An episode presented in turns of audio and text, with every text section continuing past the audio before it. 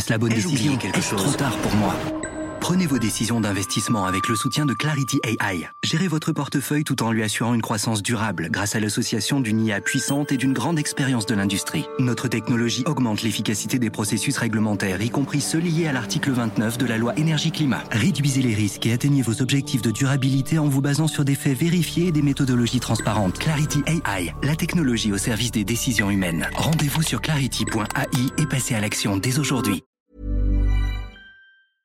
Éducation, santé, environnement.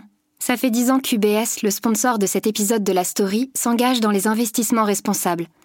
Alors quand j'entends dire qu'il y aura un avant et un après Covid-19, je sais déjà que pour UBS, l'après se fera comme avant, en faveur de la société. C'est aussi pour ça que j'ai choisi d'y placer mon argent.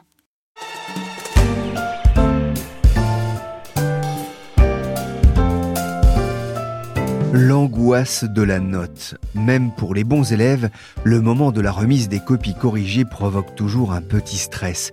Moyenne, pas moyenne, peloton de tête ou dernier de la classe, j'en ai encore des frissons rien que d'en parler.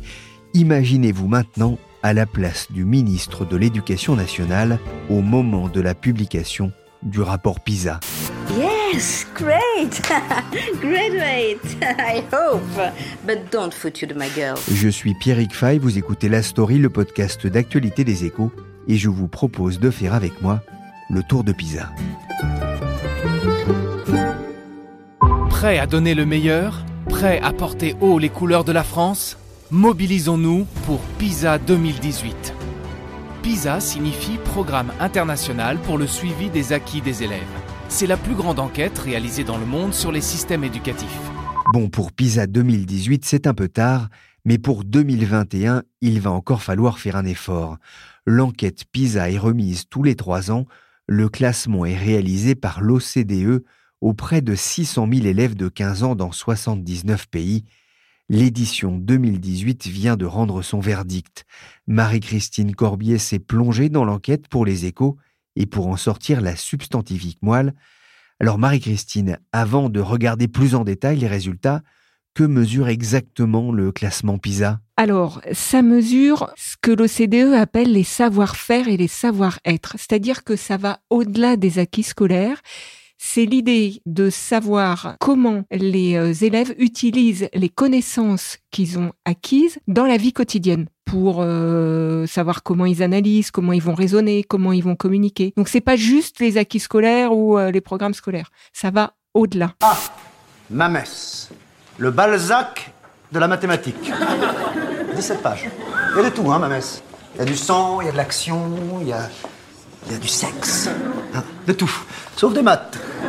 Voilà pour le tome 1. J'attends le tome 2 avec impatience. Tiens, 2 d'ailleurs, c'est la note que je vous ai mise, ma messe. Qu'est-ce que je fais? Je vous la rends? Non. Bon, on va essayer d'être plus positif que Franck Dubosc dans le film Cinéman, qui est loin d'avoir eu la moyenne auprès des critiques cinéma. Marie-Christine, globalement, comment est-ce que la France s'en sort dans ce classement? L'OCDE dit position honorable. La France est entre le 15e et le 20e rang. En gros, on est euh, à la fin du top 20. Et vu comme ça, la France est légèrement supérieure à la moyenne OCDE. On peut se dire, oh bah après tout, euh, c'est pas si mal. Ce qu'il faut regarder surtout, c'est les écarts. C'est-à-dire que la moyenne et cette position entre guillemets honorable, comme le dit l'OCDE, elle cache des écarts énormes puisque les élèves qui ont les meilleurs résultats en France sont ceux qui euh, ont un niveau qui correspond aux pays qui sont vraiment dans les tout premiers rangs de PISA et ceux qui ont les moins bons résultats ont un niveau qui correspond aux pays qui sont tout en bas du classement donc la Turquie. Donc à première vue, on a un résultat moyen comme ça euh, et euh, honorable pour reprendre l'expression de l'OCDE. Dans la réalité, euh, il y a des choses beaucoup plus inquiétantes. On va y revenir hein, justement, hein, ces problèmes d'inégalité, ces problèmes de discipline qu'il peut y avoir. Ce qui on comprend bien en tout cas le point de vue de l'OCDE, c'est que c'est bien mais peut mieux faire, ça veut dire que c'est aussi une incitation à faire des progrès? C'est exactement ça. C'est plus que peut mieux faire. Angel Gouria, le secrétaire général de l'OCDE, parle de situation alarmante quand il parle des inégalités. Il y a aussi le climat euh, d'indiscipline que vous évoquiez à l'instant, qui est un autre point noir pour l'OCDE. Mais les inégalités, c'est vraiment l'OCDE parle de gros points noirs. En revanche, pour ce qui est de l'équité sociale, rien ne va plus. Carton rouge pour la France. Nous sommes parmi les pays les plus inégalitaires. Les élèves français de milieux socio-économiques défavorisés sont cinq fois plus nombreux que ceux des milieux favorisés à ne pas atteindre le niveau minimal de lecture. C'est l'un des scores les plus élevés des pays de l'OCDE. On entend dans ce reportage de France 3 les propos d'Angel Gouria, c'est le secrétaire général de l'OCDE. Il est assis à la gauche de Jean-Michel Blanquer, le ministre français de l'Éducation, qui fait un peu la tête d'un élève, hein, d'ailleurs, qu'on viendrait d'envoyer au coin.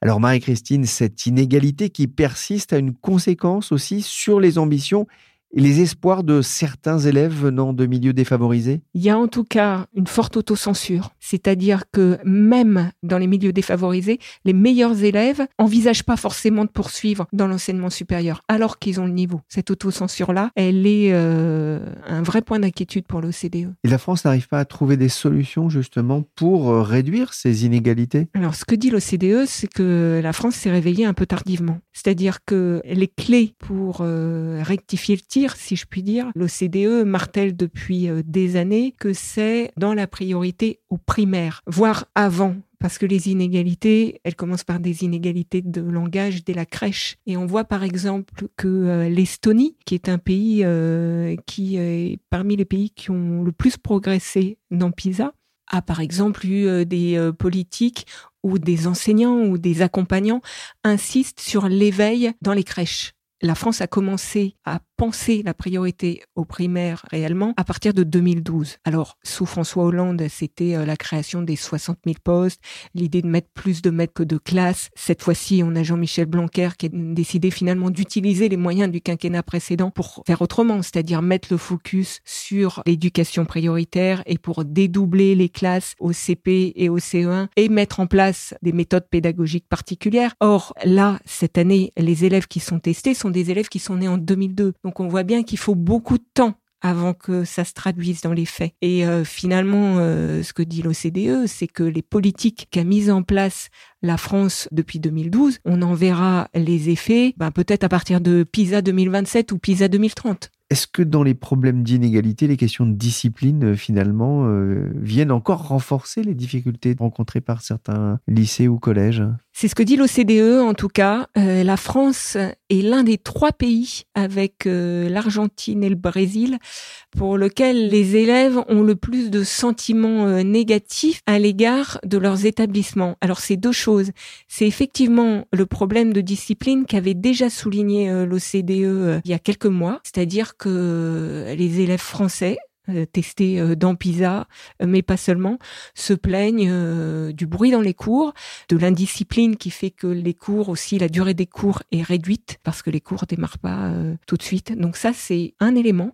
Alors l'autre euh, élément qui nourrit le sentiment négatif dans PISA, c'est le fait que les élèves français ne se sentent pas soutenus, ou en tout cas ils disent qu'ils se sentent peu soutenus par leurs enseignants. Et là, pour le coup, ça touche surtout les établissements les plus favorisés. Il y a beaucoup de littérature, dit l'OCDE, sur des établissements euh, haut de gamme où il y a un peu de, de casse. Et on retrouve finalement euh, cet élément-là dans PISA à travers ce sentiment euh, négatif à l'égard des enseignants. Ce qui est intéressant dans ce que vous dites, c'est qu'on constate quand même que ce classement qui existe depuis maintenant près de 20 ans commence à avoir un impact là aussi sur les politiques publiques en matière d'éducation? Exactement. C'est vrai que quand PISA est arrivé, il y a eu plein de réactions négatives disant euh, c'est encore une évaluation international qui euh, prend pas en compte les spécificités françaises, etc. Et il y avait eu, dans un premier temps, des vraies critiques à l'égard euh, d'un classement, ben, finalement, euh, qui montrait que la France, qui se croyait avoir une bonne école, était pas vraiment au niveau. Et les politiques s'en sont emparés et ont compris finalement que la priorité au primaire était quelque chose d'important, alors que la spécificité de la France pendant des années a été au contraire de donner la priorité notamment au lycée et au second degré. Pourquoi est-ce que l'Asie domine ce classement d'ailleurs? Est-ce qu'on a une idée? On a une idée. Il y a plusieurs choses. En Asie, l'éducation est vraiment euh, la priorité numéro un. Il y a eu beaucoup de critiques par rapport à ça, mais on a euh, des parents qui systématiquement donne des cours après les cours à la différence de la France où j'allais dire il va y avoir par exemple un creusement des inégalités liées euh, aux cours dont certains vont bénéficier et pas d'autres. En Asie, tout le monde a ses cours. Alors ça génère beaucoup de critiques hein, parce qu'évidemment ça provoque une pression sur les enfants. Euh. Faire un burn-out à 7 ans, c'est dur. Effectivement. Ce que dit l'OCDE, c'est attention à l'Asie euh, bashing en matière d'éducation et qu'il y a aussi des choses bien que fait l'Asie en donnant, par exemple, et l'OCDE cite la Corée pour dire que les enseignants sont extrêmement valorisés, qu'ils ont des salaires attractifs, que la formation des enseignants est aussi pointue et que tout ça, finalement, ce sont aussi des recettes euh, asiatiques dont les autres pays pourraient s'inspirer. En résumé, les élèves français sont à peine au-dessus de la moyenne. Ils lisent de moins en moins par plaisir, ont moins confiance en eux et ont plus peur de l'échec que la moyenne des pays de l'OCDE, selon l'enquête PISA mais bonne nouvelle, je trouve, 70% d'entre eux déclarent au moins être satisfaits de leur vie. On l'a compris, le système PISA fait aujourd'hui référence dans l'OCDE, 19 ans après sa création. Tous les trois ans, ses résultats sont disséqués dans les ministères. En 2001, ils avaient créé un choc en Allemagne après une publication qui révélait qu'un élève de 15 ans sur 4 ne savait ni lire ni écrire correctement. Depuis, l'Allemagne a regagné des places dans le classement pour se situer un peu au-dessus de la France. Le classement PISA est donc pris très au sérieux, mais justement, comment est-il fabriqué?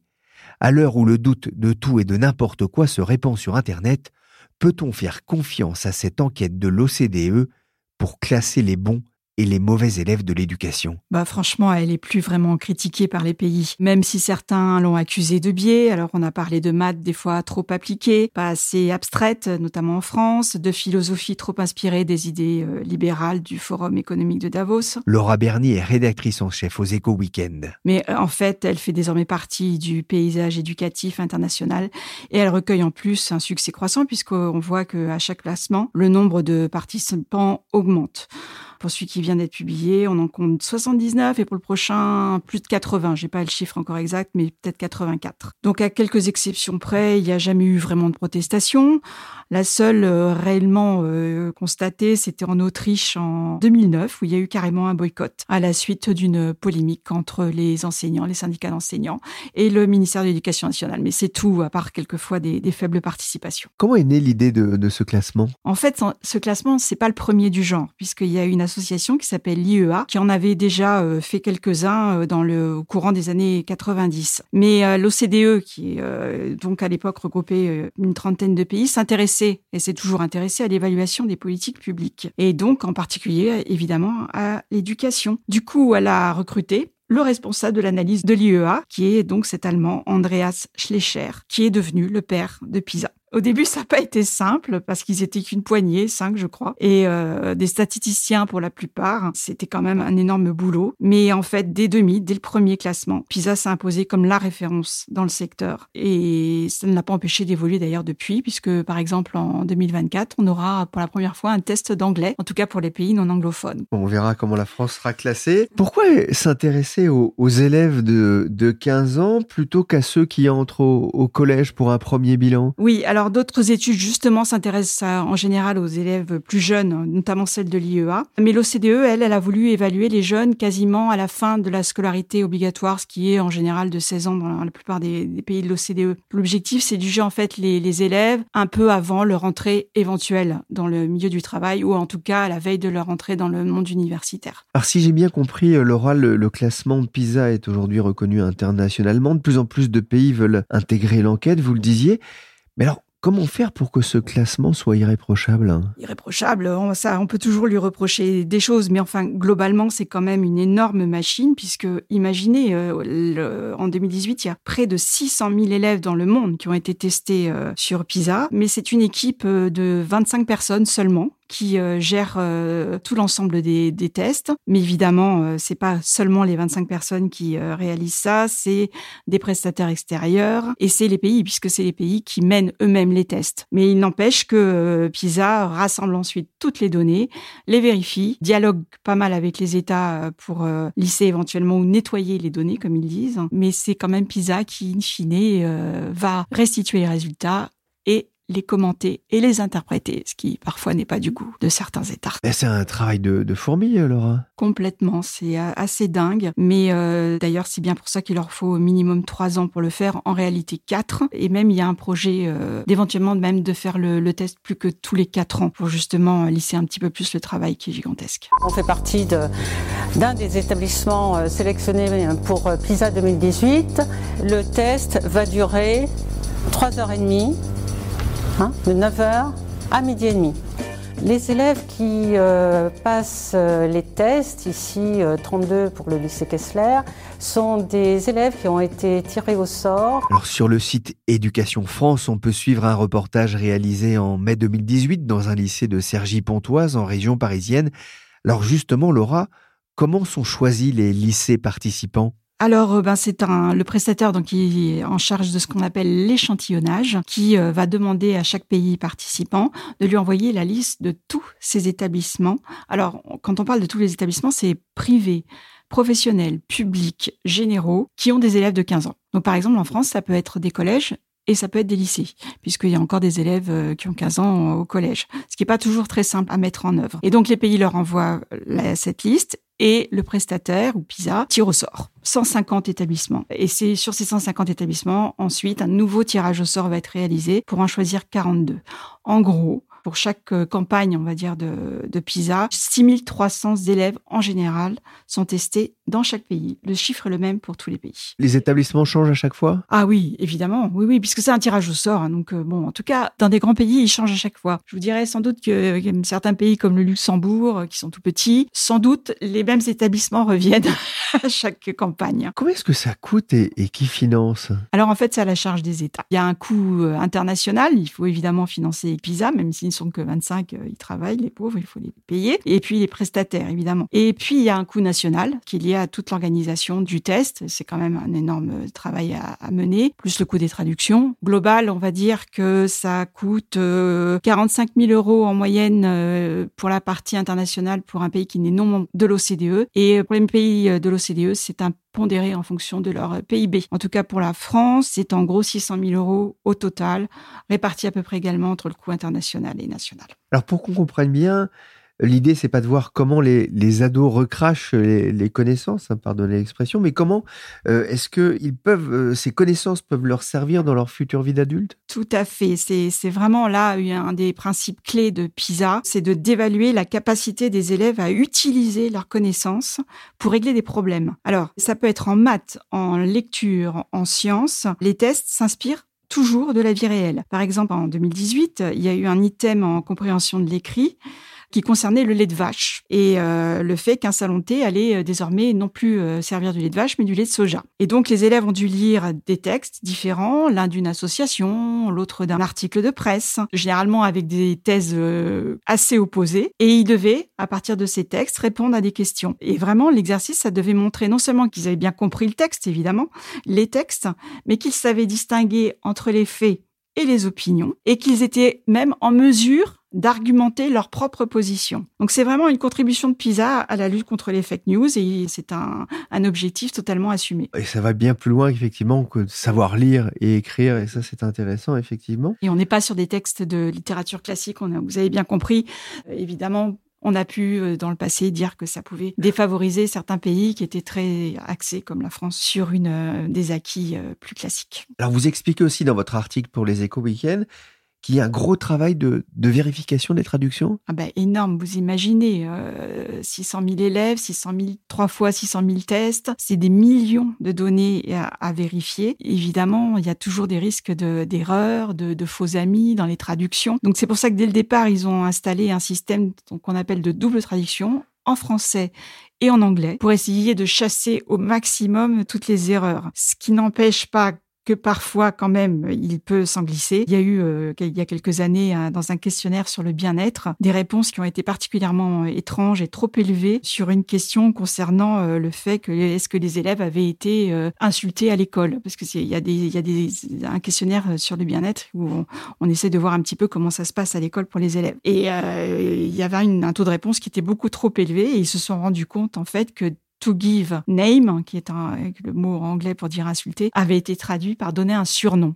évidemment, ça explique qu'il y en avait peut-être un peu plus.